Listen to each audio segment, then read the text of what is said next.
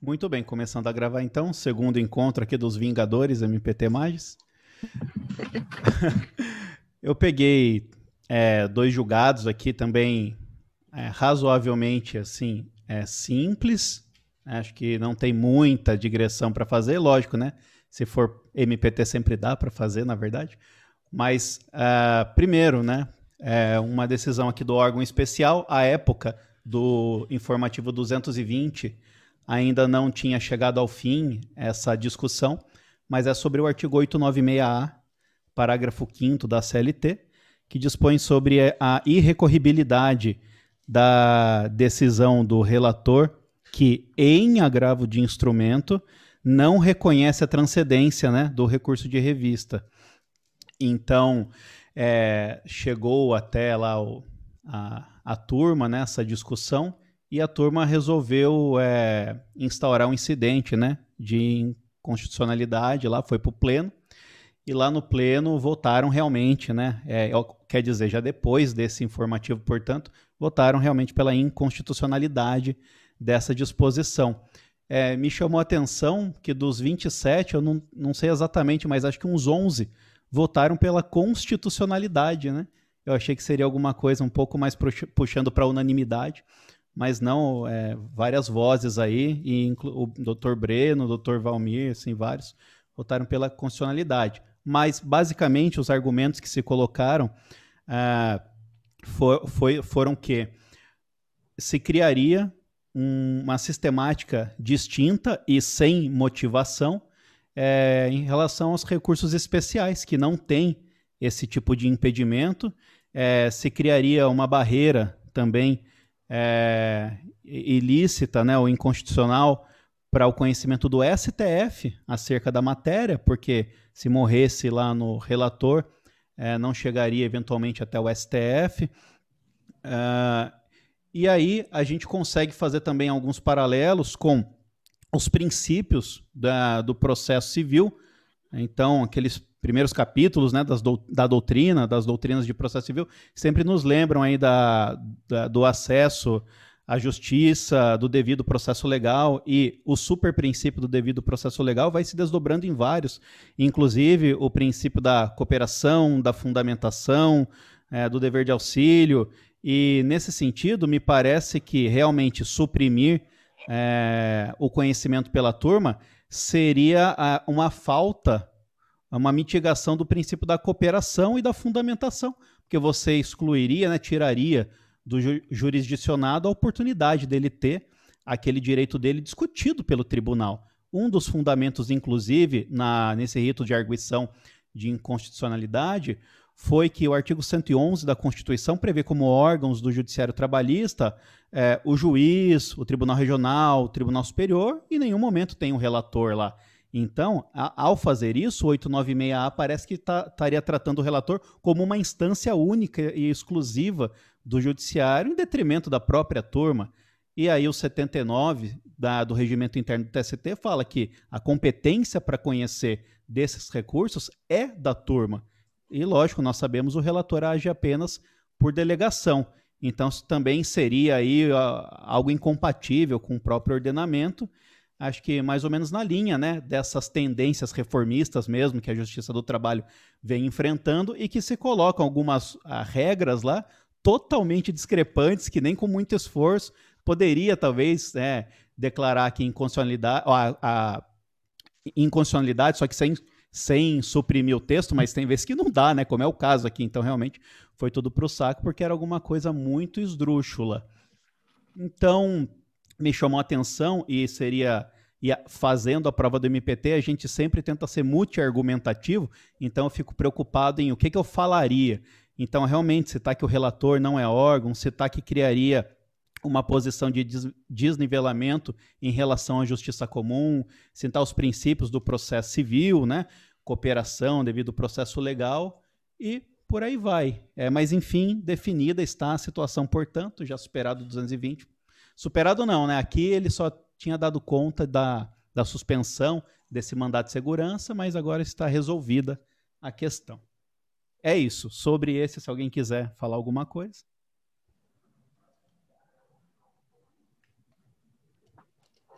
Então, muito bem. Segundo, é, intervenham, né? Senão já baixa o professor aqui, entendeu? Eu eu estava lendo o acórdão, porque eu, na verdade, eu não tinha lido o acórdão, do, acórdão ainda do IAC. Eu sabia que tinha sido julgado e tudo, mas não tinha lido ainda. É. E, é, quer dizer, nem vou ler agora, né? Mas parece bastante, tem bastante fundamento mesmo, né? É, tem vários fundamentos. E isso é o legal de ler o acórdão, né? Porque. Pois é. Isso eu aprendi na raça com o MPT. Coisas que a gente olha Sim. e a gente pensa, ah, isso é por causa disso? Não, isso é por causa de 100 coisas. Tem 100 uhum. coisas para falar disso, né? Não é nunca uma só. Não, é... até agora, lendo os acórdãos, tipo, ah, seleciona um julgamento, aí tu vai ler o acórdão, meu Deus, fica chocado com a quantidade de coisa que tem por trás. Exatamente. Uh, bom, o segundo que eu selecionei foi uma decisão da SDI2 também, é, falando sobre a impetração de, de habeas corpus aqui na Justiça do Trabalho. Também eu fui malandro, porque não peguei nada polêmico, já é mais ou menos assim, né?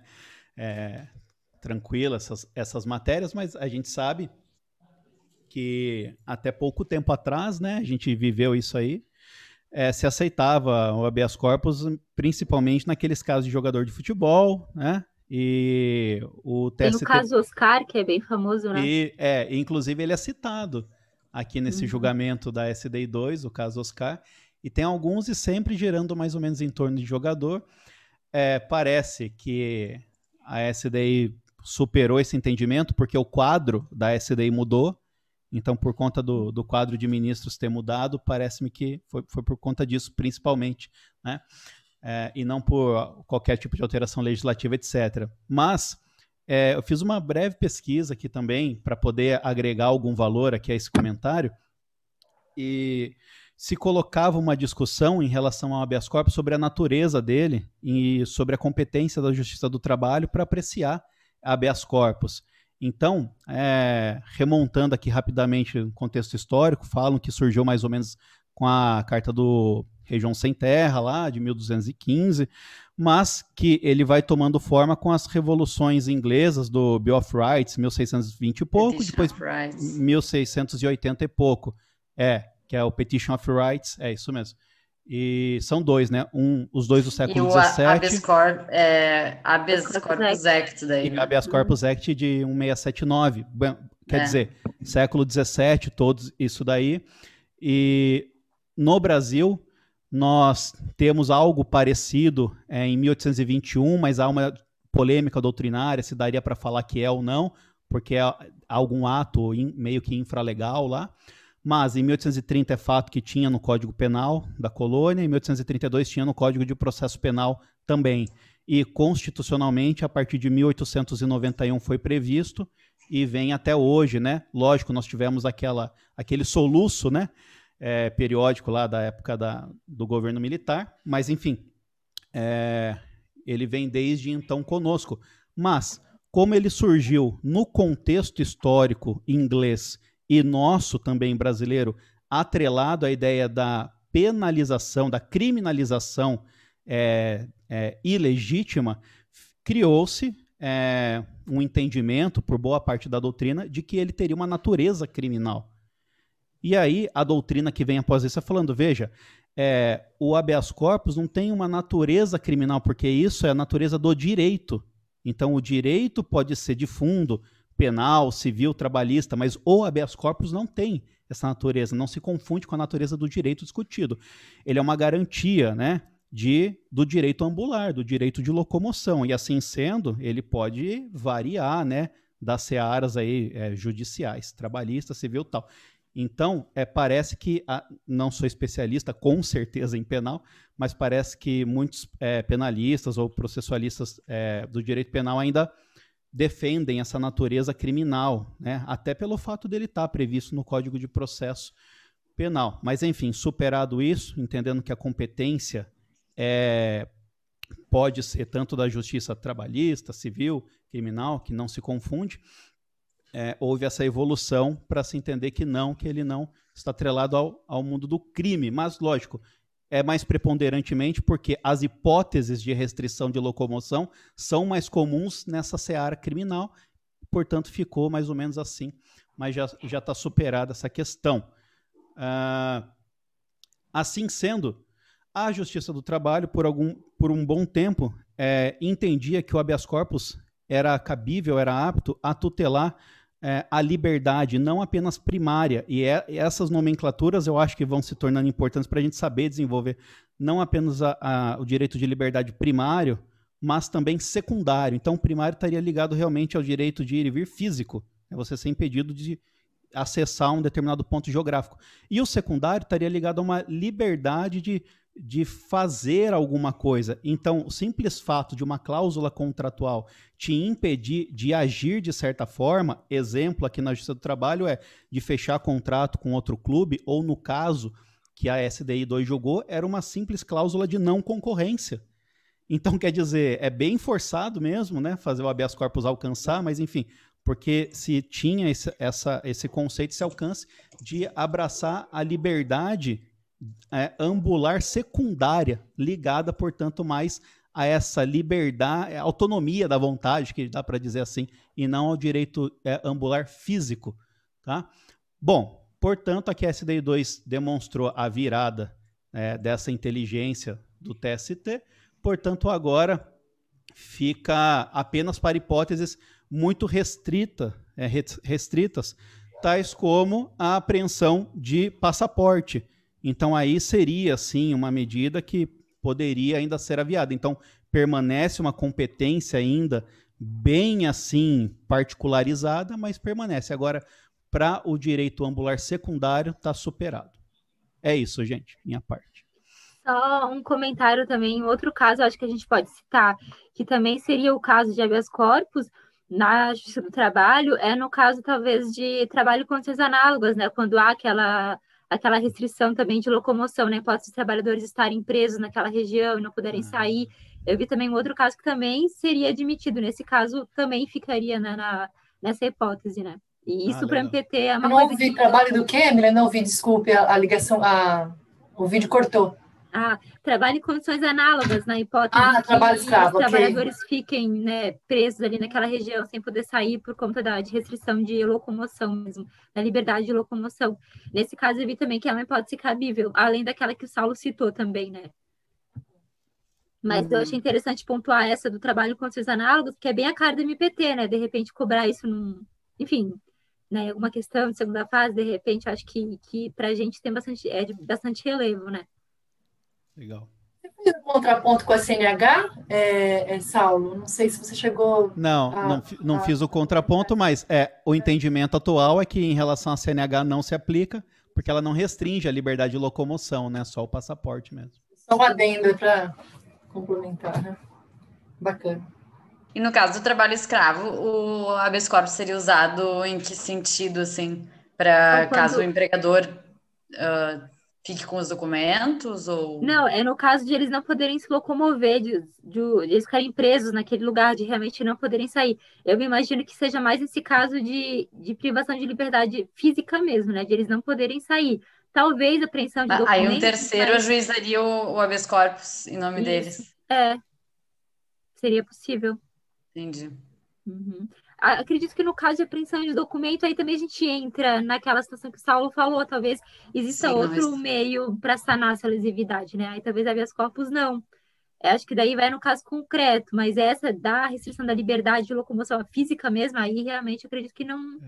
É. é não há dúvidas, daí sim. Que, ligada à hipótese de vigilância ostensiva, né? Que é uma das dos é, elementos. Isso, exato. Nas fazendas aí, né? Sim. Bem exemplo do HC com depositário infiel, né? Antes, lá atrás, né? Antes de, é. tratamento super legal que teve, é. mas aí depois ficamos escassos de exemplos e agora está vindo de novo, principalmente por conta aí do, do 139.4 da, do CPC, essas medidas aí atípicas executivas, e agora com o trabalho escravo também. Acho que é um excelente exemplo esse trabalho escravo. Uhum é, colocar. Sim. Até porque antes a gente tinha esse caso ali, como o Saulo citou, do, do caso Oscar, né? Então era também uma, um exemplo forte, mas depois com essa mudança de entendimento ainda permaneceu esse, né? Então, realmente, e para o MPT, então é, é muito plausível citar isso, né? Uhum. Beleza. Ó, é, a próxima é Paula. Não, não tá. Não está. E depois Júlia. Tá, deixa eu saber. Ninguém mandou nada no grupo, né? Não. Não, tô com ele aberto. Tá, então vou começar com o meu caso. É, o, é do informativo 219 e é sobre o processo de homologação de acordo extrajudicial.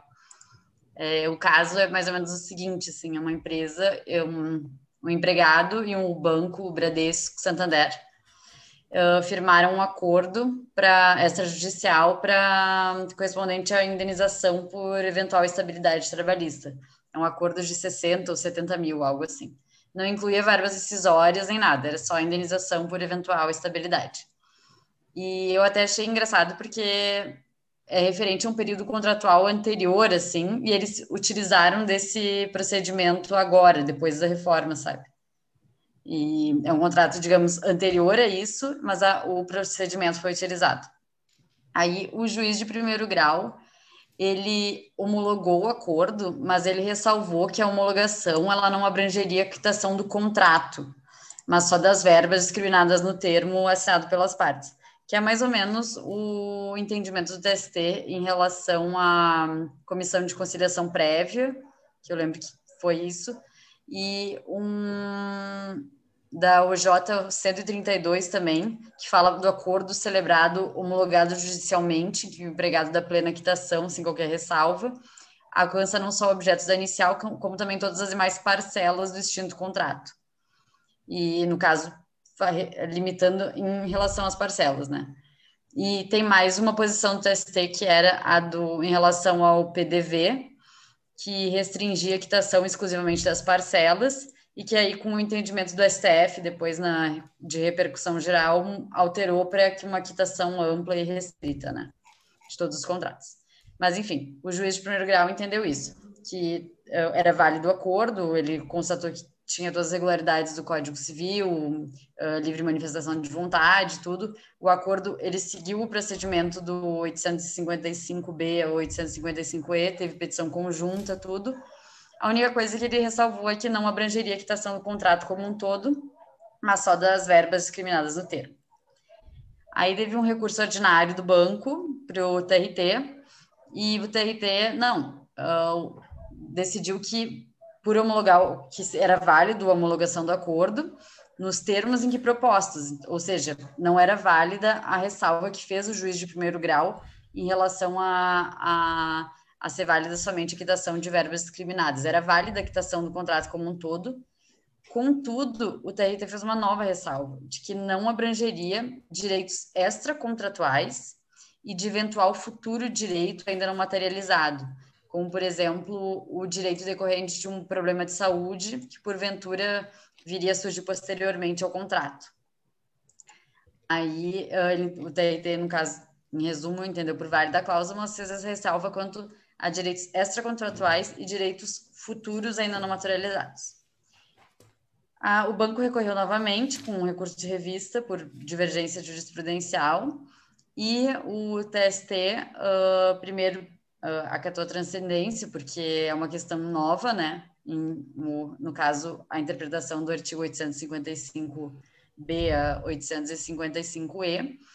E para o TST, uh, foi assim, autonomia da vontade plena e vamos, eles utilizaram até o fundamento de que a dignidade da pessoa humana seria uh, uma, ela seria materializada através da autonomia da vontade um, nesse tipo de, de homologação, assim, e que ao juiz cabe apenas observar os requisitos formais de validade do ato, ou seja, o procedimento da CLT e eventuais vícios do negócio jurídico do Código Civil, e que não poderia ser feita nenhuma ressalva, que qualquer juiz, tribunal, ele tem basicamente uma opção, homologar ou não o acordo, sem ressalvas.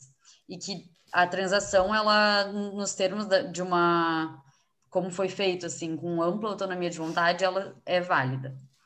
E eu achei interessante uma constatação que o TST fez em relação à hipótese aventada pelo TRT quanto a direitos ainda não existentes, direitos futuros, como no caso da, de uma doença, né?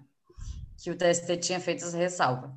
E o, TS, e o, o TRT tinha feito a ressalva. O TST decidiu que não cabe essa ressalva E ele menciona que, assim, reside óbvio a constatação de que o trabalhador, ao ser dispensado, deve ser necessariamente submetido ao exame demissional, momento em que eventuais moléstias podem ser detectadas.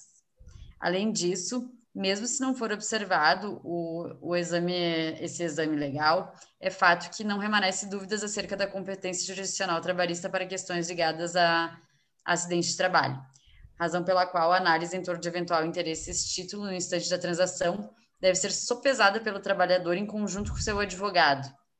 Ou seja, na hora de firmar o acordo, o, o, o empregado, uh, olhando para questões como o NETEP da atividade empresarial, como a possibilidade de ele futuramente desenvolver uma, uma doença do trabalho, deveria, no acordo, ele mesmo ressalvar isso, ele e o advogado. O TST ignora completamente a realidade de que um acordo assim poderia, de, de repente, tá maculado, qualquer coisa assim. E a, aqui foi a quinta turma, entendeu que não cabe nenhuma ressalva. E eu achei bem interessante, justamente nesse ponto, assim, de não ressalvar nem isso, nem de. Porque o, TRT não adotou uma posição restritiva, o TRT falou: não, ok, eu entendo pela quitação geral, pode ter quitação geral, mas, assim, direitos futuros não tem como tu englobar num acordo agora, né? E o TST falou: não, qualquer tipo de direito pode ser englobado nesse acordo. Assim, ele validou completamente o procedimento do artigo 855 da CLT e assim ressaltou várias vezes a segurança jurídica e a autonomia da vontade da, das partes. É um pouco contrário ao que o MPT sempre defende, né?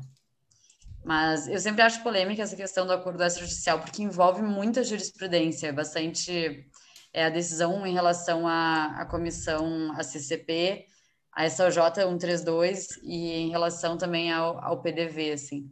Por isso que eu acho importante trazer sempre ela, porque além de envolver renúncia, transação, que é um tema sempre polêmico, tem muita evolução jurisprudencial que é sempre bom lembrar, assim. E no caso tem uma nova jurisprudência, inclusive, sobre isso. Turmária, né? Mas tem porque é o TST validando realmente o procedimento do, da CLT. Mas é basicamente isso, assim. É, mas. Pode falar. Pode falar, pode falar. Mas a questão da, da doença que a Júlia fez a ressalva é muito importante, de doenças futuras aí, realmente. Exato. O que foi mais. Esse, esse, foi muito noticiado, isso tem sido realmente uma tendência, praticamente todas as turmas, de que é tudo ou é nada, né? Isso daí a gente ouve em várias notícias, nos julgados isso, que ou o juiz bate lá o carimbão ou fala, não, não pode querer fazer um, um, um segundo acordo, né? Mas essa questão da saúde, de envolver é, questões futuras que não não se tem como saber ali, realmente a gente tem que ficar acompanhando, ver se de repente é uma decisão bem interessante que a Júlia contou, se vai ser uma decisão turmária só, se vai ser uma tendência como um todo do TST, né? Porque isso é bem temerário mesmo, né? Pois é, tu imagina tu obrigar o, o, empregado, assim, pode ser que a empresa não tenha TEP, ou o empregado nem tem conhecimento disso, às vezes, né? E a considerar tudo isso no momento de, de fazer um acordo, assim. Bom, ou ok, vai ter que ser uma disciplina já de que todo acordo vai ter que constar essa ressalva, sabe? Mas eu acho perigoso a jurisprudência ela mesma delimitar isso, assim.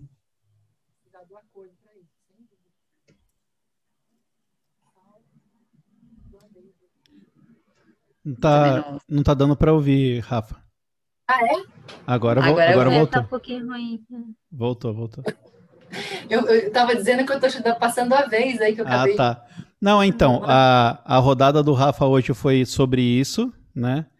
E acabei de fazer a discursiva aqui sobre isso, inclusive. Ah, é? E eu tô vendo aqui que foi a quinta turma que decidiu. Eu tô mais ou menos uhum. curioso agora para saber se a gente consegue falar em posição do TST, se isso até onde isso daqui retrata o TST ou, ou não, né? Eu acho que a gente poderia dar até uma pesquisada depois, sei lá, ou perguntar para alguém. Vou perguntar para o Miziara, né, que é o, é o Papa da Jurisprudência.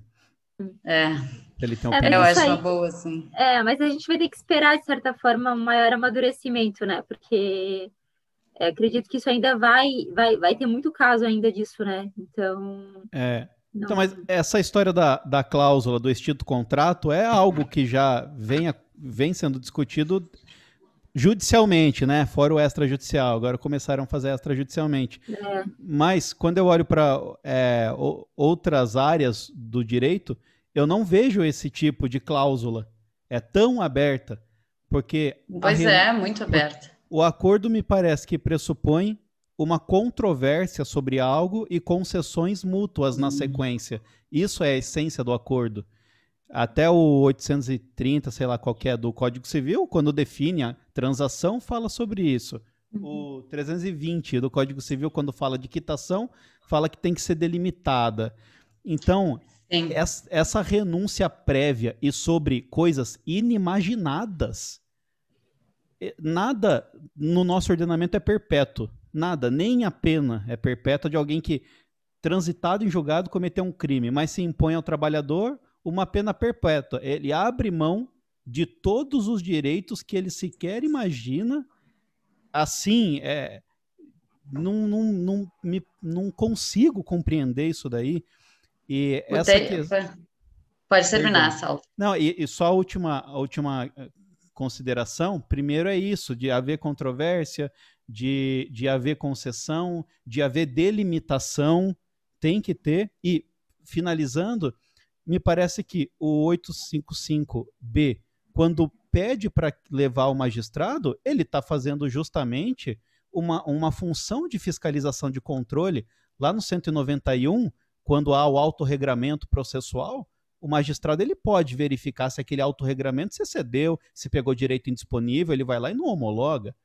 Então, me parece que entregar nas mãos do magistrado isso seja justamente para fazer isso. E se há uma parte lá que é ilegal, inconstitucional, não acho que deveria macular todo o negócio. Quer dizer, você colocou uma hum. cláusula inconstitucional, porque os contratos eles tendem a ser conservados. Bom, dá para eu conservar tudo aquilo, porque como que eu vou defender que dependia de uma cláusula ilícita a continuidade? Se eu posso suprimir a ilícita e continuar com o resto, então esse negócio de é tudo ou nada também me parece uma época meio positivista demais, sabe? Que o magistrado só fala sim ou não e reproduz a lei, isso já está superado.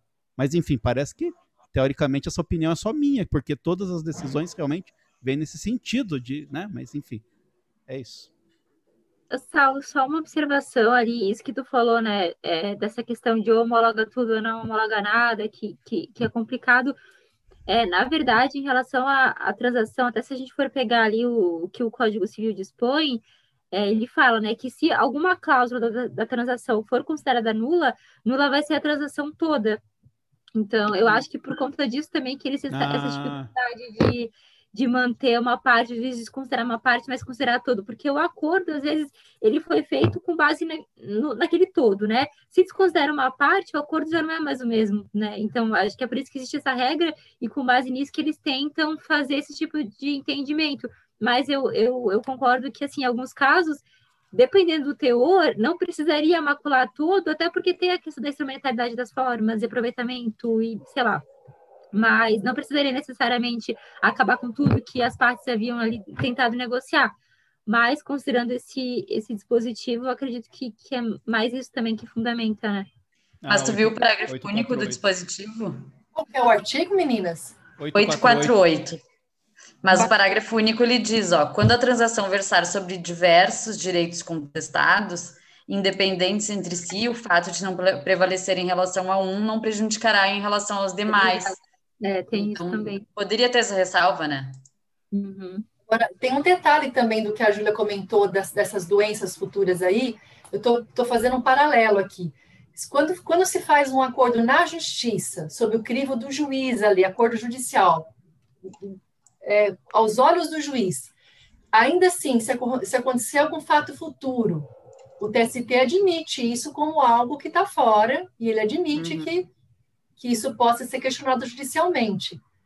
Com muito mais razão, seria um acordo extrajudicial, homologado judicialmente depois, porque é, se, se um acordo lá na mesa de audiência porventura vier. Por isso que, de repente, essa, essa decisão daquela turma, nesse aspecto da doença, pode ser que seja uma coisa pontual. Porque se para um acordo judicial a gente sabe que doenças futuras pintando ali, o TST admite isso como possível análise judicial, então não vejo motivos de um outro de um outro acordo que começou fora da justiça poder dar essa carta branca toda para as partes, né, de algo futuro imprevisível. É, o TRT, quando ele faz justamente essa ressalva de que não abrangeria os direitos, eventuais direitos futuros, eu achei interessante que ele usa a fundamentação do artigo 843 do Código Civil sobre transação, que ele, ele diz, olha, a transação interpreta-se restritivamente, né? Por ela não se transmitem, apenas se declaram, reconhecem direitos. E aí, afirmando isso, ele diz que, bom, então, a declaração de quitação geral firmada pelas partes não atinge direitos extracontratuais nem eventuais direitos que venham a surgir, a surgir porque sequer esses direitos foram já ocorreram. A quitação, assim, ela pode ser geral, mas ela não pode ter um caráter que a torne ilimitada ou irrestrita ao ponto de alcançar direitos não oriundos do elo de emprego, nem meras expectativas de direito. Ótimo. E eu achei, eu achei boa essa diferença. Bom, quitação geral pode, mas ela não ilimitada e restrita, né? É geral em relação ao que se conhece. É, é exatamente, ao que existe, né? Ao que é sabido. Em relação ao que existe. Exato. Ótimo. E o, tem uma outra questão que eu acho interessante que daria para utilizar de fundamento para de repente assim, também dizer que a quitação não pode ser geral, que a quitação ela tem que ser em relação só aos direitos e parcelas especificadas no acordo, que é o próprio texto da CLT, o artigo 855-E, porque ele diz que a petição de homologação suspende o prazo prescricional da ação quanto aos direitos nela especificados. Bom, então, se a suspensão do prazo prescricional é só em relação aos direitos especificados no, no, no termo de quitação, é, com mais razão, não abrange toda a quitação, a quitação não abrange tudo, né? Eu penso. Eu acho que é um 855E também é uma é um fundamento assim para para dizer que mesmo que a quitação também não pode ser geral assim. Isso não seria incoerente também, ser... né? É, exato. Acho que ela não pode ser em relação a direitos futuros e tudo, e também não pode ser geral. Acho que ela tem que ser em relação às parcelas especificadas, assim. Que é diferente do PDV, que tu tem um acordo em que tu tem vantagens, em que tu tem participação de sindicato. Perfeito. E né, não, é uma hipótese individual, totalmente distinta. Porque lá a contrapartida. Vai... Tem contrapartida. Não, além da contrapartida, tem igualdade dos contratantes, né? Igualdade tem... de negociação. Exatamente. E o 590-415 fala que, além da pactuação coletiva, tem que ser reiteradamente repetido na, nas, na, na nas combinações depois individuais, você tem que ficar reproduzindo aquela cláusula, né? Para o uhum. empregado saber exatamente o que está acontecendo. É, eu até, eu até tô com a tese aqui aberta, porque eu fui dar uma pesquisada para relembrar, assim, justamente por isso tem isso, que, bom, a PDV seja quitação ampla e restrita, caso essa condição conste expressamente do acordo coletivo, bem isso. como dos demais instrumentos celebrados com o empregado. Exato, é. Mas é... uma coisa da revira, reviravolta agora com relação à CCP, né? Que o TST mudou completamente o entendimento dele, seguindo o Supremo naquela decisão lá que não era para falar sobre isso, era para falar sobre a inafastabilidade da jurisdição, que agora julgou em definitivo, e, e obter dictum disse que são só as parcelas específicas no contrato e não hum. como um todo. Quer dizer, é uma sinalização tremenda aí Sim. Por incrível que pareça, Boa. o Supremo fazendo algo melhor do que o TSP, é. né? Não, não é nem em relação às parcelas da, da tu diz da CCP, a decisão do é. STF, uhum. é em relação aos valores que foram discutidos na, na, CCP, não é nem em relação às parcelas. Ah, é, não é nem as, as parcelas, são os valores? São os valores, tem uma discussão é, bem boa em relação a isso. É super restrito. Ah, melhor ainda. É bem restrita. Uhum. E é, é, basicamente a mesma, mesma situação, né? Quer dizer, o acordo extrajudicial é ainda pior, porque é uma situação individual, como na CCP, só que não é nem judicial, né? Então, bom, não que a CCP seja judicial, mas eu digo, não é tão restrita. Sim. Mas acho que tem uma série de fundamentos, assim, para contestar essa questão da, do TST mesmo. É uma discussão boa. Lá é. na, na minha vara chegou um caso para eu me notar disso aí e a secretaria homologou meio que ó, homologo, homologo o acordo em relação aos objetos aqui, sabe? não, não entrou na discussão da cláusula. Aí a parte veio, né, é, embargando, falando: olha, mas quero que o juiz se pronuncie sobre a cláusula, né? Porque ela queria que uhum. falasse, lá tá tudo homologado, inclusive a cláusula da, do extinto contrato. E aí eu peguei lá e falei, putz, o que, que eu faço? Falei, olha, o acordo foi homologado, ponto final. A validade ou não da cláusula, a discussão de direito futuro, depende de uma, um novo ajuizamento e o próximo juiz é que vai. Né? É, o próximo juiz é que vai ver a extensão. Eu me livrei dessa maneira. Falei, não, não é esse juiz agora que vai falar, né? Ele homologou em relação ao objeto, depois a gente vê. Pois é, mas aí surge até uma questão interessante, né? Até que ponto, por exemplo, um tribunal, ou, bom, o tribunal pode sempre, mas o que, que o tribunal examinaria na hora, deve examinar na hora de analisar a validade da quitação dada por um juiz de primeiro grau? Porque não tem também um parâmetro. É, o segundo juiz ele sempre vai poder dar a interpretação dele, que nem a gente está é, falando aqui. Foi isso que aconteceu, né? Foi uma interpretação em cascata é, nesse caso, assim. O, o que que é a quitação geral? É o que você está falando. Ah, calma aí, geral não é ilimitada. Aí já agora vão começar a colocar quitação ilimitada, né, no, no acordo, que é para Vai lá em sinônimos, tudo que tiver lá vai colocando para garantir. Exatamente, uhum. exatamente. Beleza. Mas enfim, Acho que era isso. Bacana, Júlia, é bem boa mesmo a discussão. É, legal demais é. mesmo. É, agora é a Bruna. Estão me escutando? Sim. Sim. É, eu escolhi o informativo Sim. 218 na parte que fala catícios sucumbenciais em relação ao beneficiário da justiça gratuita que tem muito relevante, né? E o que se discute é a inserção do 791A, principalmente a questão do parágrafo terceiro e quarto, que é da compensação e da questão da nomenclatura da sucumbência recíproca ou parcial. O julgado específico que eu escolhi é turmário, da quarta turma. Todos, na verdade, eu fui ver se tinham temas parecidos, em outros informativos e todos são da quarta turma. Então, não tem, não tem decisões de outras turmas para a gente poder saber se é uma tendência realmente do TST, mas eu acredito que sim. É, a questão do, do beneficiário da justiça gratuita, se, se é constitucional ou não a questão da compensação, se tendo créditos no processo ou em outro processo, se poderia compensar. Muitos juízes estavam é, julgando a inconstitucionalidade, até que chegou no TST, e ele decidiu que a compensação. Tá travando para vocês também a fala da Bruna? Tá. Uhum. Tá. Bruna, rep... Ixi. De, Bruna, de tá verbas recebidas é devida. Tá travando? Tá travando. Tá, tá travando bastante. E agora? Nossa, não sei o que é. Para. Acho que é a internet. De repente está com duas janelas abertas, isso. Continua? Fala aí. Oi, tá travando? Agora. Agora não. Parece que voltou. É, Será que voltou? Acho que sim, parece que sim. Se travar, vocês fazem assim, que aí eu, eu paro. Tá, tá acho que foram naquela parte da compensação, que em relação à compensação. Em relação à compensação, eu falei que o TST entendeu que era constitucional. Não, a gente, isso travou para mim. É, você ia começar pronto. a falar o entendimento do TST. Ah, pronto.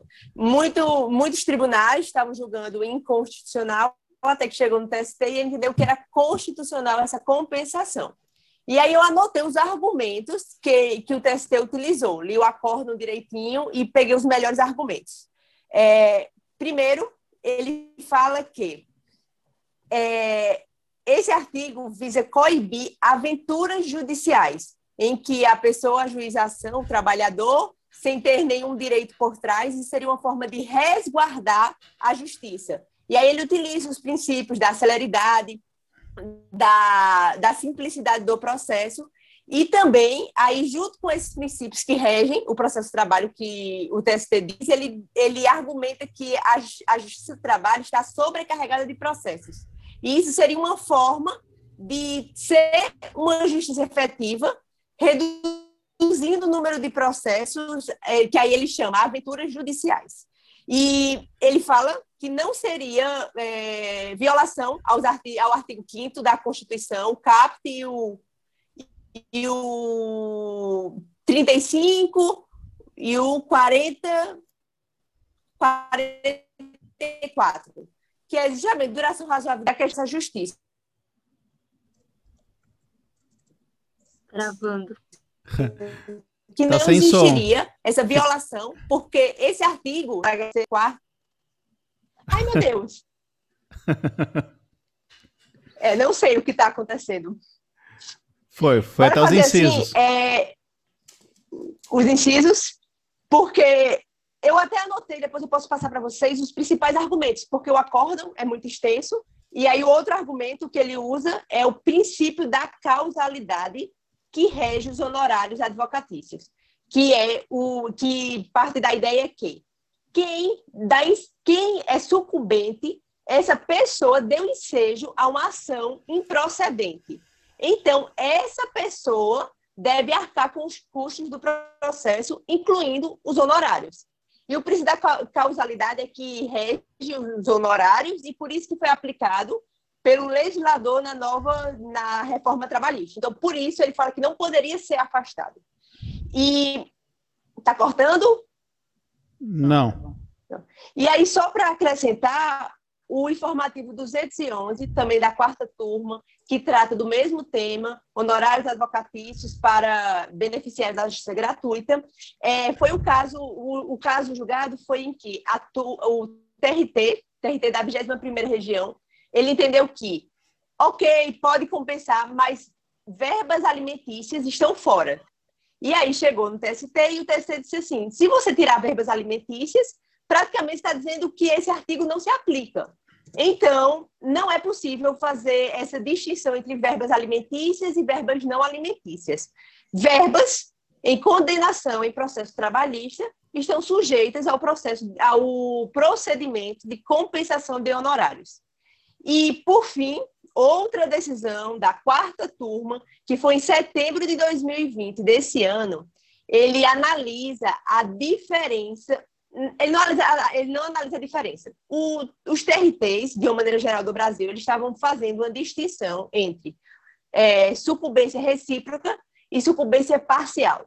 Sucumbência recíproca seria quando você perde o pedido todo. E sucumbência parcial seria quando o, a extensão do pedido não é o, o pedido não é o devido na petição inicial, ela é parcial. E aí, se fosse sucumbência recíproca, teria direito a honorários. Se fosse parcial, não teria direito. É o caso né, do dano moral, 10 mil reais, o juiz condena em 5 mil, e aí, nesse caso, teria honorários ou não teria? De uma maneira geral, os TRT estavam entendendo que, nesse caso, não teria. Sucumbência parcial, não gera direito, aí utiliza como base o artigo 86 do CPC, parágrafo único, e a súmula do STJ, que é a súmula 2, é, 3, 326 do STJ. Só que, contrariando tudo, o TST decidiu que mesmo que você seja sucumbente em parte mínima do pedido, ou seja, sendo só na extensão do pedido, no quanto, mesmo assim é devido honorários. E reformou a decisão, e isso provavelmente vai, enfim, se aplicar para novos processos. E é algo bem preocupante, até do ponto de vista técnico, porque honorários quer dizer sucumbência no pedido, não tem nada a ver com o valor do pedido. Então, ele mistura esses dois institutos de quantificação do, de um dano moral, de uma hora extra, com o próprio pedido em si. E faz essa decisão sem tantos fundamentos na, no CPC, que a gente usa subsidiariamente, e na súmula do STJ, que vigora há muito tempo e é utilizada no processo civil. Ou seja, nós do processo trabalhista estamos sendo, estamos sendo fora da curva. Estamos criando até uma forma nova de aplicar os honorários. E aí pronto, foi, foi esse tema que eu peguei e tentei trazer o máximo de decisões relacionadas para poder agilizar o estudo e conseguir sistematizar. É isso. Obrigado, show de bola, Bruno. Cortou muito ou depois deu? Não, Não depois, melhorou, depois. depois foi. Tá bom.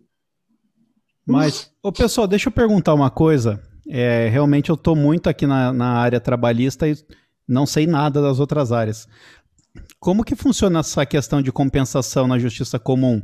Lá existe isso daí? Quer dizer, o cara é beneficiário e no que ele perder, ele paga o honorário normal. No, no, na justiça comum, ele, todos os juízes comum aplicam o 86, parágrafo 1, que não tem divergência. Se for sucumbente em parte mínima, não é caso de honorário, eles não condenam. Então, isso é a regra no, na justiça comum.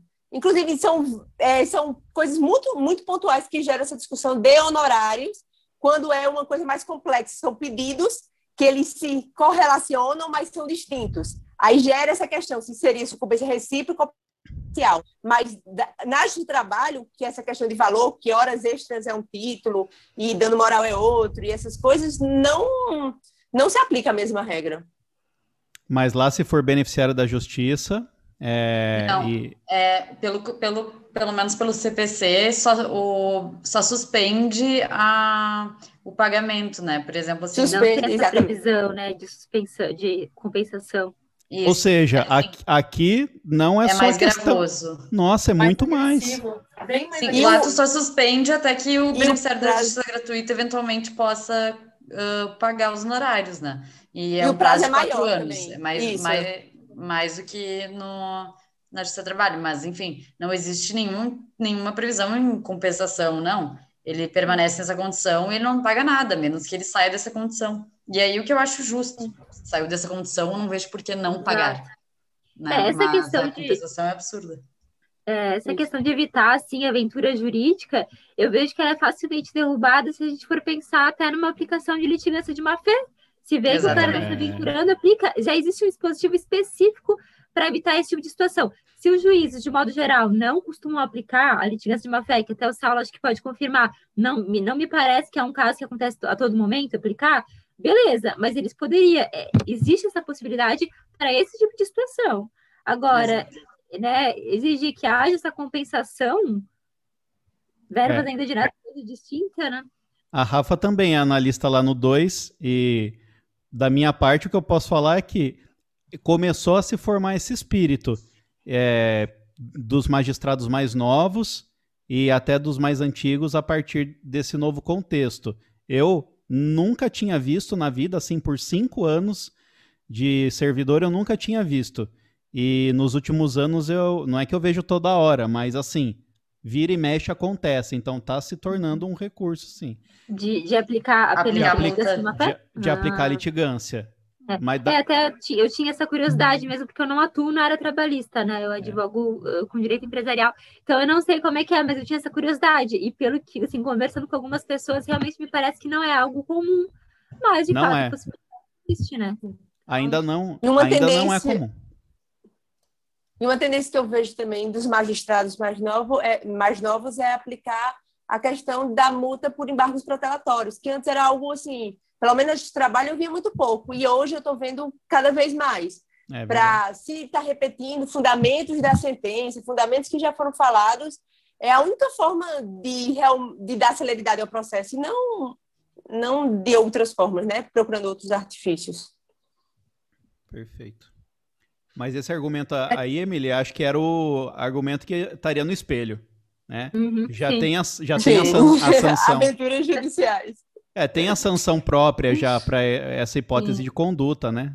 É... E o fato de ser mais rigoroso que o próprio procedimento comum, então, né? Exatamente. Não, e fica até uma questão de já não é nem jurídico, eles já estão discutindo teses políticas. Isso é política falar de aventura, Sim. falar que o instituto, aí já virou uma confusão. Porque... Não, e vai presumir que todos vão entrar com, com, essa, com fazendo aventura jurídica, porque seja, vai haver compensação não só daquele que está se aventurando e que está pedindo muito mais do que ele tem direito, mas de todos. Se, aquele, se aquela pessoa que não conseguiu tudo, porque eventualmente ficou uma questão que ela não conseguiu provar, por é. exemplo, uma questão de assédio, que é super difícil de prova, às Sim. vezes ela não é, ela não, não ganhou aquele pedido por conta disso. Então ela vai ter uma parte ali né, que vai ficar de fora, mas é. mesmo assim ela vai. Então... É. A entrega, entrega o aviso prévio pro advogado da outra parte, entrega o décimo terceiro, é realmente. é, é tá. muito estranho essa falta de espírito tuitivo, né, da, do TST. Parece que foi a confederação, a Confederação Nacional da Indústria que indicou os caras do, dos a Fenaban, não sei. É, é, é. estranho. É. Mas é um outro caso também que, que o processo é, trabalhista ficou até mais mais restrito que o próprio procedimento comum é no caso ali da, dessa questão de, do acordo extrajudicial e de, de eles analisarem também, e, e na própria convenção coletiva e, e, na negociação coletiva, de eles analisarem só a, a, os requisitos ali do, do 104 do Código Civil. Sim, sim. Nem na justiça comum eles ficam limitados, é. porque na justiça do trabalho vai ficar. Então. É... é, um outro caso também que é uma manifestação do positivismo, como o Saulo falou, é. né? A volta ao positivismo total. Volta. E é o nítido do efeito backlash, né? Mas até quando, até, até que ponto, né? Vem essa questão da segurança jurídica também, porque acaba causando uma insegurança também. É, é o nítido é, efeito backlash, isso daí, na minha opinião, porque foram anos de uma jurisprudência é, progressista, entre aspas, nem tanto, na minha Sim. opinião, mas assim, na visão deles, e aí vem esse efeito backlash, né, para tirar tudo. Então, quer dizer. Tirar o cavalinho da chuva, né? É, de, eu acho que daqui a pouco essa torneira dos direitos, esse rubineto, né? É, que eles falam dentro do tele, vai ficar melhor a gente fazer realmente um pacto aqui autônomo, porque lá eu vou ter mais direito daqui a pouco. tá mais fácil. É só. Pode falar, Bruno. Pode falar. Só acrescentando, acho que foi... Travou, travou. Falou que no. Travou, fala de novo. Travou, Bruna, começa de novo. São quatro anos. E, e agora? E agora? Melhorou, e agora? parece que melhorou.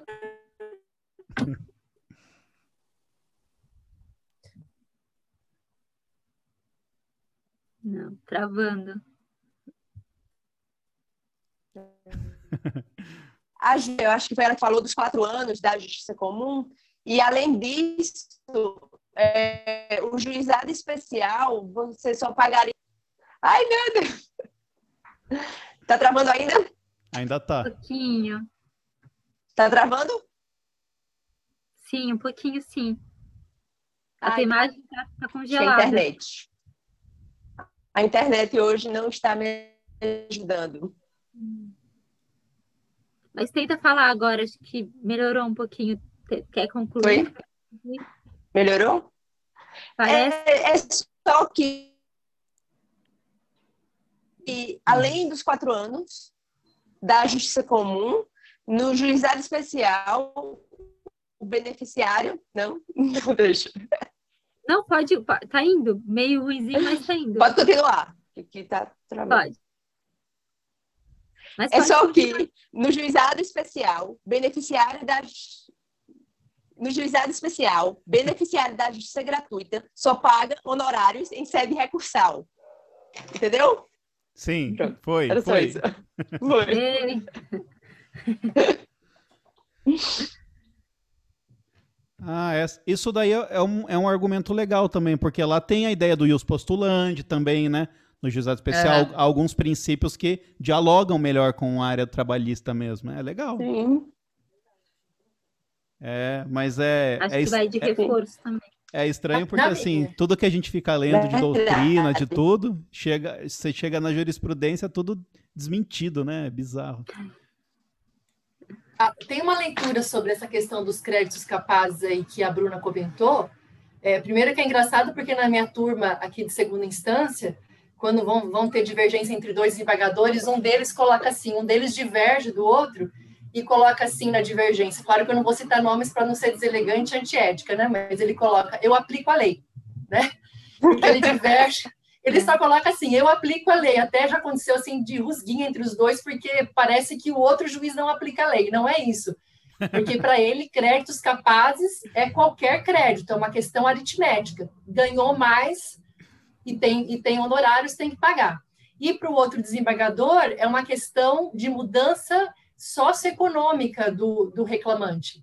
Então, até eu li uma, uma, uma jurisprudência disso a respeito, achei bem interessante, ele falou: a gente pode se pautar, inclusive, com a lei de recuperação judicial, naquele de 150 salários mínimos, por exemplo, tem que ser uma coisa que realmente retire o reclamante de uma uhum. condição socioeconômica e alavanque ele para uma outra condição, né? Então, achei interessante isso e, e, e, com relação que a Bruna comentou dessa, desse julgado da quarta turma, do, dos valores de, de, de Ai, o que, que ela falou da quarta Recíproca parcial? Ah, sim, isso, desculpa, obrigada, Bruna, da reciprocidade lá de, de da, da, sucumbência, né? É, é, um julgado muito pontual esse daí da quarta, porque primeiro que a quarta turma, ela é, a gente sabe, né? É quase que a câmera de gás para o reclamante, né? Então, é, eu, eu, imagino que essa questão é, pode ser que tenha uma reviravolta aí no TST, porque pelo que a Bruna comentou, né, o STJ pensa diferente na, no civil e danos morais é uma coisa que é difícil você quantificar.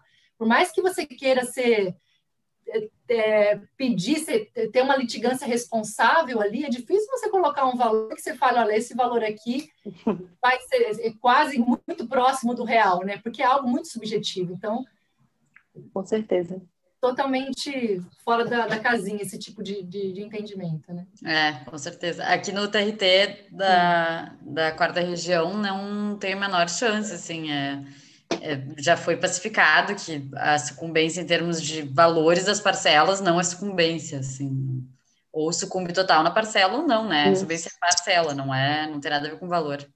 Você é servidora do TRT daí, Julia? Não, eu só conheço mesmo Acompanha. por advogar. É. Ah, tá, tá. Não, porque é bacana né, ter essa visão, assim, a gente consegue até fazer um contraponto, né? É interessante. Eu sinto Sim. falta disso, assim, de ter esse, mais, mais, esse contato também. Não, eu também sinto, mas é mais. Eu sei mas só tu advoga nessa né? área, né? Sim. É, mas, isso, então... mas eu tenho a impressão que ser servidor não supre muito isso. É, é, é ler jurisprudência é, mesmo que vai, que vai suprir. O servidor ele fica muito uh. limitado na, no intramuro lá da, da vara, da, da turma dele. É, bom, a próxima é Emily agora. Eu, né? Gente, vocês estão me ouvindo bem? Teve aquele probleminha no início, né? Mas acho que com o microfone tá tudo certo, né? Agora foi. Uhum. E começar Sim. a travar, vocês avisem aí também. É, então, eu selecionei dois julgados.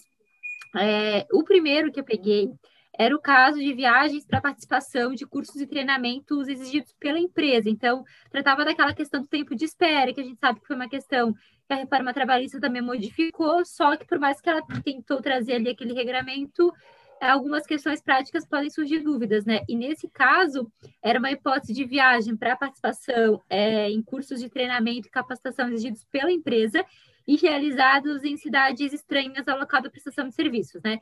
E aí, é, nesse julgado, eles consideraram tempo à disposição, então, um período é de trânsito aéreo e aquele expendido, expandido, expendido também é, no aeroporto aguardando o embarque, mas aí, nesse caso, limitado a uma hora. E aí eles usaram com base ali o artigo 4 da CLT. E não, eles não consideraram, né, é, tempo à disposição, então que não vai ser considerado é, aqueles períodos de deslocamento até o aeroporto, seja na, na, no aeroporto de origem, né, na ida, ou então no de destino na volta. E também não vai ser considerado aquele, aquele tempo gasto ali do trânsito do aeroporto até o hotel em que, em que ficaria hospedado naquela cidade para a realização dos cursos. Então, a gente tem dois casos em que eles consideraram tempo à disposição e dois casos que, que não. E desse informativo era isso. Então, alguém tem alguma dúvida, algum complemento? Então, é o tempo do transporte aéreo em si e mais uma hora guardando o voo. É isso? Isso, exatamente. Okay. Guardando okay. embarque é limitado a uma hora. Se chegar muito cedo, não importa, vai ser limitado a uma hora. Também até imagino para coibir algum abuso, né? Enfim, mas... mas... Pode falar. Estou levando. Certo. Alguém ia falar alguma coisa não? Não? Tudo certo? Não. Posso continuar? Vamos mudar o tema aqui. Esse aqui é uma questão mais prática, né? Eu, como estou aqui estudando sentença, né? Eu, é bem uma questão que eu acho que poderia cair. Então, na, no primeiro encontro que a gente fez, é, foi interessante até. Eu tentei buscar muito assunto que fosse a cara do MPT. E agora, como eu já estou assim, um pouquinho mais nesse mundo de sentença, eu olhei isso aqui e pensei, bah, muito uma coisa que, que podia cair numa prova. Tá. Um outro assunto é mais carinha de MPT, então, é um dissídio coletivo de greve que tratava de uma greve em atividade não essencial deflagrada na vigência de um instrumento normativo. A gente sabe que a regra geral né, do artigo 14 caput da lei de greve é que constitui abuso de direito a greve é, durante a manutenção da, da paralisação após a celebração do acordo, convenção ou decisão na Justiça do Trabalho. É, mas tem uma exceção ali do parágrafo único do artigo 14, né, que ele, ele traz ali algumas hipóteses em que, naquele caso, poderia ser deflagrada greve é, se ela for motivada pelo, pro, é, pelo descumprimento é, patronal de obrigações contratuais e então permitiria né, essa mitigação da necessidade de cumprimento das formalidades legais para a sua deflagração. E aí, nesse caso, a SDC ela entendeu que um descumprimento residual não ensejaria a aplicação dessa exceção do contrato não cumprido do, do parágrafo único do artigo 14, que daí seria necessário para a configuração dessa excludente um descumprimento mais grave, seja pela natureza daquele descumprimento ou seja pelo acúmulo de inadimplementos, né? Pode ser um inadimplemento pequeno, mas vários que aí ensejaria, então, é algo mais grave. E aí, nesse caso, ela entendeu que, embora essa greve tenha sido realizada durante a vigência de um instrumento normativo heterônomo, é, os fatos em ensejar a paralisação foram bastante relevantes. E aí ela até citou ali que houve descumprimento né, de diversos direitos fundamentais, porque houve ali o atraso no adimplemento de salários, não pagamento da terceira parcela do décimo terceiro, ausência de cumprimento de outras obrigações contratuais, referente a férias, depósito de FGTS, fornecimento de EPI, vale transporte. Então, eram vários casos que, que, que ao todo, né, considerando em conjunto, é, trazia uma gravidade maior, então a SDC entendeu que tornava legítima a paralisação daquela categoria profissional, né, com apoio, então, naquela excludente de abusividade de greve do parágrafo único do artigo 14. Ótimo.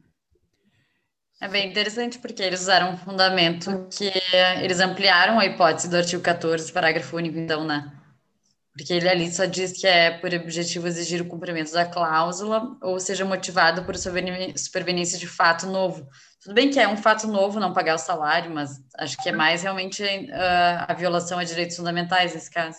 É, porque assim. Argumento, é, mas seria também esse fato novo, né? Eu acho que ali eles trouxeram, eles meio que, com base naquilo aplicar, tentaram entender, ah, é um descumprimento só, vários, porque em tese, um só é um descumprimento. Ah, deixa, atrasou um mês o salário, é um descumprimento, mas para STC não, tem que ser algo mais grave, não pode ser qualquer coisinha. Então, ali eu acho que eles tentaram trazer um, dimensionamento. Isso é uma teoria do direito civil que é a inadimplemento substancial do contrato, né? É. Quer dizer, que é o inadimplemento substancial que geraria a causa, a cláusula penal, etc. Acho que deve ser mais ou menos essa linha de raciocínio. Né? É um bom parâmetro. Uhum. Beleza. Então, ninguém vai comentar nada? então agora é a Rafa para encerrar. Bom, né, que eu fiquei por último, que o pessoal tá com fome, a gente acaba logo, né? gente, eu escolhi um tema que é, eu estou conhecendo vocês agora, a minha área, eu sou focada na magistratura, o Saulo já sabe disso, né? E o grupo, pelo que eu percebi, é bem focado, o que eu acho o máximo ter, né? É que a gente Mas eu acho legal da, da misturar, saga, gente. Né? Porque às vezes a gente não vai poder escolher tanto, né? É. É, bem vai mudar é. o cenário. Eu acho bom a gente trazer as duas coisas mesmo, assim. O MPT tem termos assim tão tão empolgantes, né, que envolve tanta coisa. Aí eu vim, eu escolhi um tema de, de uma pequenez, sabe? Então, que é bem cara de magistratura e não de MPT. Tenho certeza, começando aqui, vocês vão concordar comigo, que é a questão de irregularidade de representação processual para recurso, né? Então, certamente isso não, dificilmente cairia para o MPT, né? Então, aí até foi bom eu. Mas eu acho que a última prova teve bastante cara de magistratura, né? então é. não dá mais para ter esse parâmetro. Tenho essa certeza, né? Ah, que bom, então. Então, aí eu escolhi aqui o tema, está no informativo 218, sobre a irregularidade de representação no recurso. O que, que seria isso? Se seria pela, pela súmula 456, se teria que dar prazo para o reclamante, é, para o recorrente, desculpa, se manifestar sobre isso. O que, que seria essa irregularidade, né? Deixa eu só pegar aqui o que, que, foi, que foi colocado. Então, logo que, logo que veio o novo CPC, no artigo 76, falei, opa, né, vamos acabar com, com vamos, é, vamos passar essa parte aí de, da jurisprudência defensiva, vamos conceder prazo para regularizar, vamos para o mérito, primazia do julgamento do mérito, né? E aí, logo, logo que começou, eu, eu peguei um despacho de um, de um dos, dos embargadores da nossa turma, é, não, não dando esse prazo e considerando que a regularidade seria realmente alguma coisa muito pontual que já teria que ter a procuração ali, né? O que me causou uma certa estranheza, porque assim, é uma interpretação do 76, porque lá fala irregularidade de representação, né? Falei, nossa, em que casos, então, que seria essa irregularidade, né? Os exemplos que eu peguei seria só o caso assim de uma procuração e um subs, que o subs vem antes, datado do que a procuração, ou a questão de falta de, de, do nome da, de quem otorgou lá da empresa, está lá a assinatura e não colocou o nome de quem é o representante da empresa dando essa procuração. Quer dizer, são casos muito específicos e, novamente, o TST foi para a linha da jurisprudência defensiva. Inclusive, lá no artigo 76 não dá prazo, não fala, fala que o juiz vai dar um prazo lá adequado para regularizar. O TST no, coloca lá esses cinco dias que a gente não sabe se tirou lá do 932, né? Sim, sim. Mas, né, mas no, no, na explicação específica não se tem, não teria que ser esses, esses exatos cinco dias. E fica essa irregularidade novamente, e nesse, nesse informativo, novamente o TST finca a posição aí de que seria realmente coisas muito, uma regularidade muito, muito pontual, muito mínima aí para dar, para conceder prazo para a parte regularizar. Um erro material. É, um erro material. Eu tenho visto na, na, na, nossa turma é, a maioria dos desembargadores eles têm dado prazo mesmo sem procuração nenhuma, mesmo né, o que o TST não defende, o que eu acho correto ir para o mérito mesmo, mas não e, e se isso daí não for pro, se isso não for feito de maneira voluntária pelo desembargador, na no TST ele está sendo bem refratário com relação a isso, só em situações com mesinhas menos pequenas que eles estão é, considerando que é necessário dar o prazo. E aí, novamente, cai tudo por terra o que o novo CPC quis trazer aí dessa bandeira, né, de novamente o princípio do da, o, o, o, o primazia do julgamento mesmo, né? Então, novamente uma jurisprudência defensiva é o que consta lá no, nesse informativo. Aí não sei se vocês querem colocar. Agora que era só aplicar a lei, né? Nesse caso aí, agora não aplica a lei, agora interpreta a lei, né? Exatamente. Mas assim, para para entender bem, Rafa, ele chegou um caso lá que estava com um problema de representação e ele não deu prazo, é, extinguiu, o que, que aconteceu? Não conheceu do recurso. Não, conhe... não ele... conheceu do recurso, é por conta disso. Mas chega, Porque... a, expli... chega a explicar o que, que seria, então, é, é, esse vício? Não fala, assim. Parece um vício conhece... no texto, no texto não da procuração mesmo não se, reconhece, não se conhece de recurso interposto com assinatura digital de advogado sem procuração nos autos. Então, estava lá o recurso, ah, só que tá. não tinha procuração, revela, re, revelando-se inexistente o ato praticado por irregularidade de representação. Então, nesse caso, por exemplo, dos nossos desembargadores, a nossa maioria, eles dão prazo, mesmo não tendo procuração, o advogado lá assinou digitalmente, ah. tem o nome de um ah. outro advogado, não tem o dele, tem procuração, mas não é do advogado que okay. peticionou, que, que, que assinou a, a, a, o recurso, né?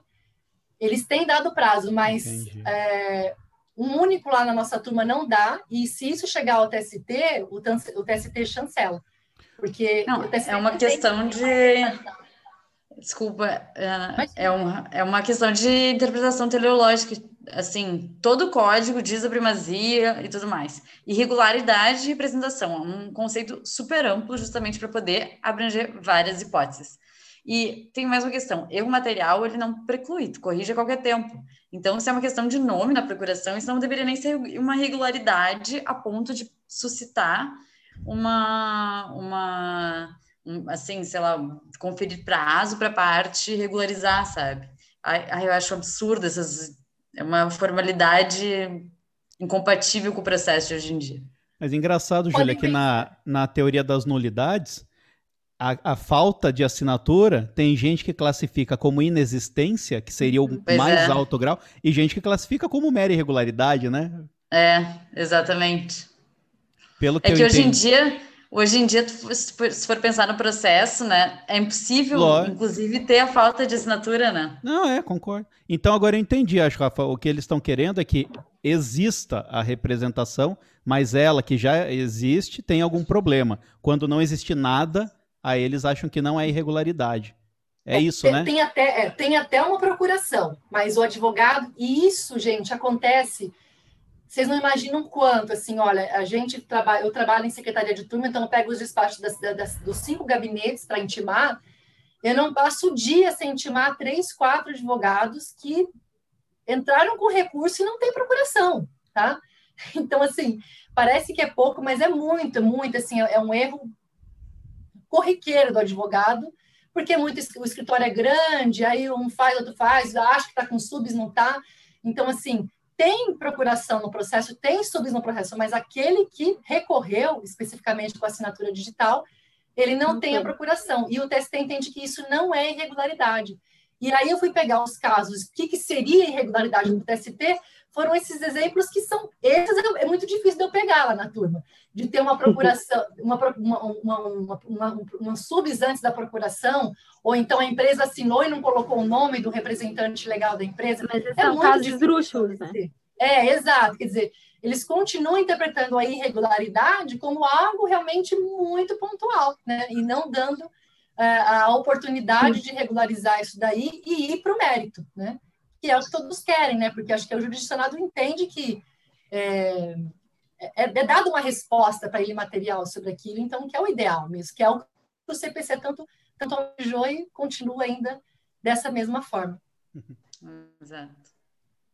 Então, só, só, a título, só a título de curiosidade, nessa, nessas semanas aí que passaram, eu peguei um caso desse que não tinha o nome da, represent, da representante da da empresa para passar, era só a empresa passando direto para o advogado. Mas era um caso de que se discutia grupo econômico e abrimos, a, abrir prazo para emenda. Eu tenho certeza que agora vai vir com o nome da pessoa que está na outra. Tentar, acho que dar o famoso migué, sabe? Porque senão ia ficar Mas, caracterizado. Você lá. certinho como é que foi, Saulo? É assim, duas empresas, né? É. Opa, deixa eu admitir aqui. Du duas empresas. A primeira, perfeita representação, a, a procuração tal. A segunda era só da, dessa segunda empresa passando direto para advogado, mas não tinha o nome de quem representava a empresa. Então, e precisa ter, que é exatamente a 456 e tem um aqui. Sim, sim, Daí, né? não sei se vai ser isso. Abrimos o prazo para emendar. Mas minha suspeita, e que a representante da segunda é a mesma da primeira, ou é parente, ou é alguma coisa da primeira, e não fez para não configurar o grupo, sabe? Ah, vamos, entendi. Vamos Agora não no, vai ter jeito. É, vamos pegar no pulo. então, beleza. É, então tem o segundo caso seu ainda. Isso. O segundo caso é sobre julgamento ultrapetita, sobre aquela questão. O julgado, gente, é de 2000 e não é do, do informativo do, do 219 o processo de 2015, quer dizer, é antes da reforma. O problema não era um sumaríssimo e o problema é que a parte ela colocou o valor lá, né? Então teve muita notícia sobre isso que o TST realmente está limitando depois da reforma trabalhista com o valor que você coloca, tudo. Só que é importante a gente fazer uma distinção porque tem julgados que estão sendo noticiados agora, mas que são antes da reforma e Aí não, é, não era obrigatório, antes da, no, no recurso ordinário, colocar valor. Se a pessoa, coloca, se o reclamante colocava o valor, aí o TST entendia que limitou. E fazia certa lógica, porque não era obrigado a colocar. Né? Agora, o contexto mudou um pouco, que não é o caso desse julgado. Né? Mas o contexto mudou um pouco, porque a, é, o reclamante, a parte, a autora, ela é obrigada a colocar o valor. Né? O que a gente aprende em, em sentença a Emily está ali também, eu também faço o curso com a Amanda, Emily. Então, ela, ela recomenda que a parte coloca, coloque que é uma mera estimativa, né? Para se resguardar de, por todos os lados. Já tem julgado, não é o caso desse informativo, já tem julgado do TST para os dois lados, entendendo um que está colocando lá é uma estimativa apenas, até indo ao encontro do, da instituição normativa 41, né, que fala lá que é uma mera estimativa, mas também tem julgado dizendo que, é, entendendo que não, colocou o valor ali se não colocou expressamente que é uma mera estimativa, vai limitar, né? Uhum. E outras, aí não é o caso é, desse julgado, esse julgado parou por aqui até porque é pré-reforma, mas é, vem uma série de, de, de questionamentos com, a, com relação a essa limitação de valores em termos de responsabilidade civil, né, que são atos que não tem como a pessoa, o reclamante, é, mensurar naquele momento. A multa do 467, que ela é controvertida, tem entendimento para os dois lados. Um que entende que não tem que colocar o valor, porque aquele valor é, depende, para estipular aquele valor dependeria de uma reação da outra parte, não sei como é que o seu juiz entende sobre isso, Saulo, né?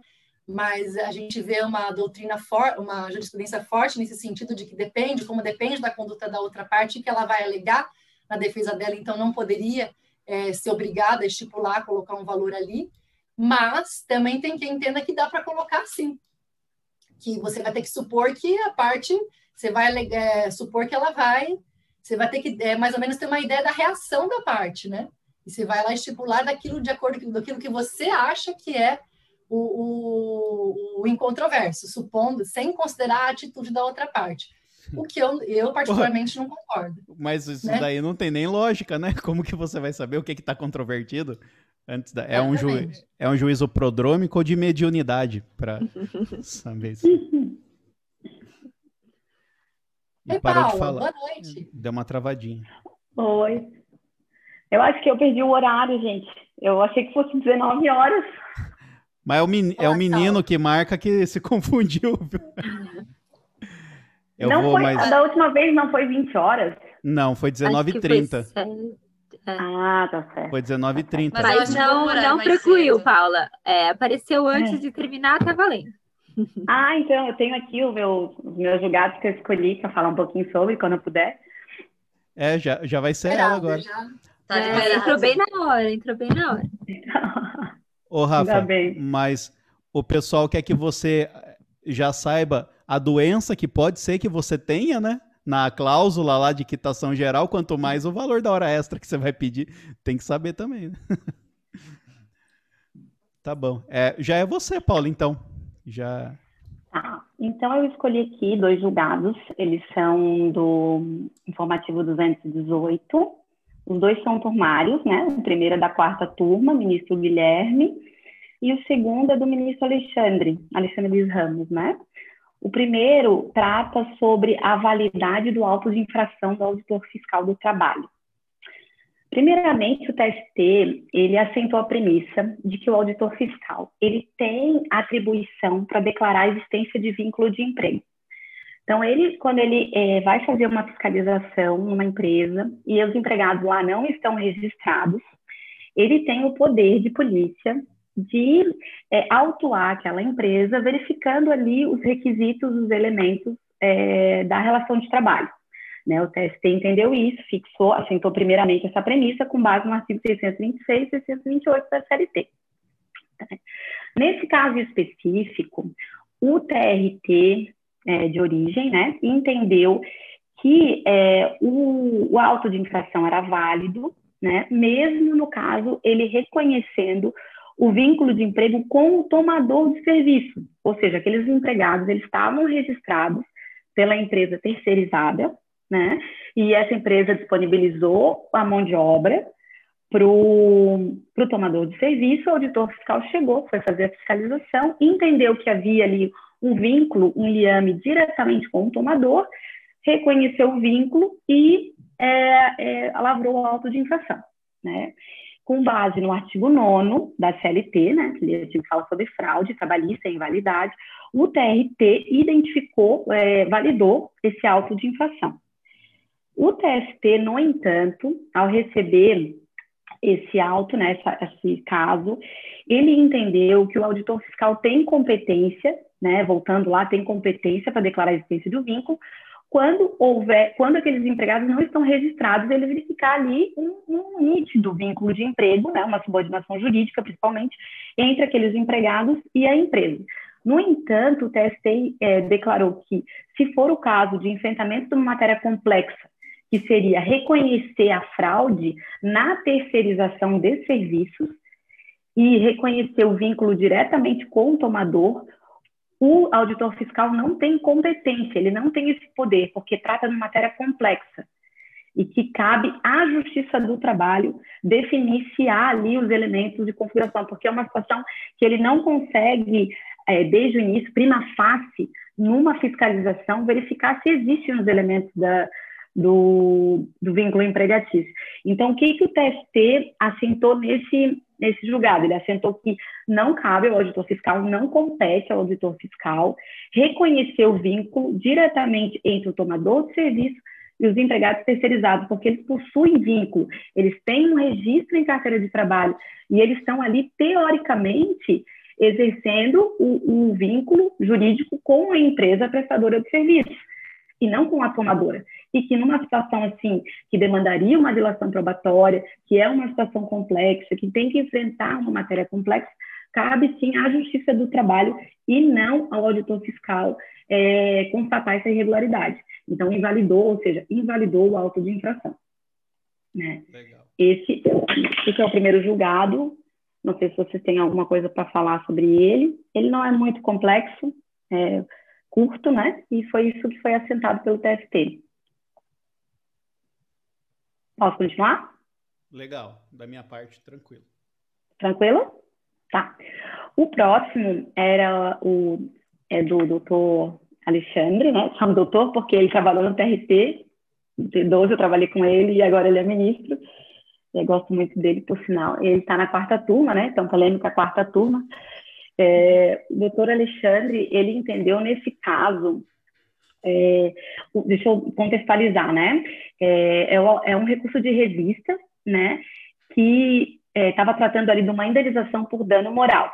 E nessa indenização por dano moral, a empresa alegou que a gravação que gerou o dano ali, a gravação da conversa entre a preposta do autor, ou seja, a advogada do autor, e a gerente da empresa, gerou um dano ao empregado. E esse dano ele foi reconhecido através de uma gravação ambiental. A advogada do autor, antes do litígio, antes de entrar com a ação, né, foi até a empresa conversar com a gerente da empresa e a gerente da empresa é, supostamente caluniou o autor e a advogada gravou. Então foi para o TST a, a, alegação de que essa é, prova seria ilícita, porque ela viola o artigo 5 inciso, deixa eu aqui, inciso 20, inciso 12, né? que trata sobre ali a inviolabilidade das comunicações telefônicas. Então, como houve ali uma lesão a um direito fundamental, aquela prova seria ilícita. Ela teria uma marca, uma pecha de licitude. Sobre essa primeira premissa, o TST entendeu que é, a gravação ambiental realizada entre a advogada do autor e a gerente da empresa, que no caso o doutor Alexandre entendeu que era a preposta da empresa, né? Ele configurou como preposta diante do artigo 843, ela estaria, estaria recebendo a advogada nessa condição de preposta da empresa.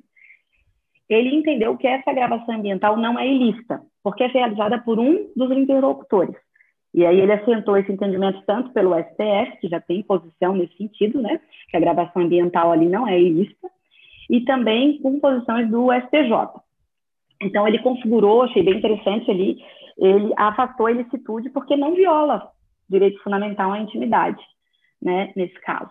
E aí, na, na questão da indenização em si, não, a, a parte não trouxe elementos para desconstituir a, a gravação no, no mérito, né, de que efetivamente, a, como a prova é lista, houve ali uma calúnia, né, da, da gerente com relação a, a uma questão de cimento, parece que entraram na empresa e levaram o cimento da empresa, foi gravado e a gerente acusou para a advogada, o, o autor, né, o empregado que teria cometido, teoricamente, esse, esse furto ali do, do cimento. E aí parece que a empresa ela não trouxe subsídios, elementos suficientes para afastar o dano. E na, na, no TRT foi reconhecido o dano, né? Porque houve ali uma lesão ao patrimônio imaterial do empregado, né? A honra dele, tanto dele pessoal, subjetiva, quanto perante os outros empregados da empresa, há um objetivo que violou sim o patrimônio imaterial dele e causou dano moral em aípsa, né? Que no caso só exige a comprovação da conduta, não há necessidade de, de haver um, um dano, né? Um dano efetivo. Há um dano, mas é um dano na conduta em si, né? Não tem ali os efeitos de dor, questões que são uma, consequências do dano e não efetivamente o dano. Então foi isso, assim, o que me chamou mais atenção foi essa questão da prova, né, que a gente não vê todo dia na Justiça do Trabalho, essas questões de gravação ambiental e a questão da, da ilicitude da prova ou não, então foi assentado que a prova é lícita, a gravação ambiental é possível e, esse, e pode ser utilizada como um meio de prova. É isso. Pô, bem interessante, eu já, já despertou curiosidade aqui, né, eu já joguei aqui para relembrar, a diferença de interceptação para escuta para gravação. Então, só para ficar gravado aqui para quem está vendo, tá? Ah, vai, de, bacana, vai, vai de brinde aí para vocês, tá? Na interceptação ambiental, é, a gravação não é conhecida pelos interlocutores. Um terceiro está lá gravando. Tá? Interceptação. Na uhum. escuta ambiental, escuta ambiental é um terceiro também que grava. No entanto, um dos interlocutores sabe previamente que está sendo gravado. E na gravação ambiental, como a Paula bem disse, é um dos interlocutores que está fazendo lá o papel de gravar. Só para ficar aí a diferença, isso está sendo discutido no bojo do pacote anticrime, que parece que mexeu também com a 9296, que fala sobre isso. Então, para quem quiser se aprofundar, acho que não é o caso de, de, falar isso agora, mas tem lá também, porque tem uma discussão agora doutrinária do que seria abuso, do que não seria, né? Mas como a Paula falou, na gravação já tem posição do STF e STJ pela possibilidade, porque em regra seria utilizada para defesa desse interlocutor. Então, só pelo. Tem outro caso, um outro caso que eu vi também até em aula de sentença é que o, o empregado, é, não sei se ele tinha sido demitido, se ele tinha saído, enfim, pedido demissão, mas ele, ele sabia que o empregador, o antigo empregador dele, estava é, fazendo comentários negativos dele para outras empresas e tudo mais, e ele tinha que provar isso. E aí a esposa dele, então, ligou para o antigo empregador, se passando por uma outra pessoa, né? Não ele, é, pedindo informações sobre ele e tudo mais, e aí a, a empresa realmente começou a, a, falar aspectos negativos e tudo mais, e ela gravou isso, e aí eles utilizaram para isso na, na ação trabalhista para provar. E aí eles também alegaram que seria ilícita e tudo mais, mas não considerou legítima, considerou lícita porque era uma, era uma defesa dele e não podia se exigir que, que ele mesmo fizesse essa gravação, porque é, é evidente que se ele ligasse, poderiam reconhecer a voz dele e tal. Então, ele pediu para um terceiro justamente porque ele não tinha condições de produzir isso. Então, Acho que é uma tendência em geral da jurisprudência, né? Flexibilizar esse aspecto probatório, assim. É, porque vai provar como uma situação dessa, né? Exatamente. É muito difícil, então. Até nessas questões de ilicitude, o próprio direito lá da, da inviolabilidade do domicílio, o STJ e o STF chancelam a mitigação quando apenas uma operação, por exemplo, à noite, pode dar conta de fazer uma determinada atingir um determinado objetivo, né? Que seria um dos, Exato. sei lá, um dos pilares uhum. da, da República. Então, uhum. existe mesmo essa tendência aí, né? Em alguns casos, né? No caso concreto, realmente. É, exatamente. Se não, a pessoa usa, abusa, né? Usa como uma uhum. espécie de uhum. abuso aquela, aquele direito fundamental lá e não, não é esse uhum. sentido. Exato. Interessante. É, esses temas aqui que são, não são exa exatamente trabalhistas, mas são que se apresentam. Periféricos, assim. É, é, que são. Como que fala? É, tem uma expressão, né? Quando. Obterdito, não? Não, não, não. Quando é um direito que não é exatamente de natureza trabalhista, mas está aqui dentro. A, não sei se é atípico. Tem, ah. É, tem uma expressão tal. É, mas é interessante, porque às vezes a gente não tá, né? A gente não estuda isso, né? Mas uhum. e se cai, a gente com certeza dá uma balançada, né? Eu mesmo vou depois dar uma lida nessa parte da, do pacote anticrime para ver como que eu responderia na prova, que agora já bate o desespero de não saber responder se cair.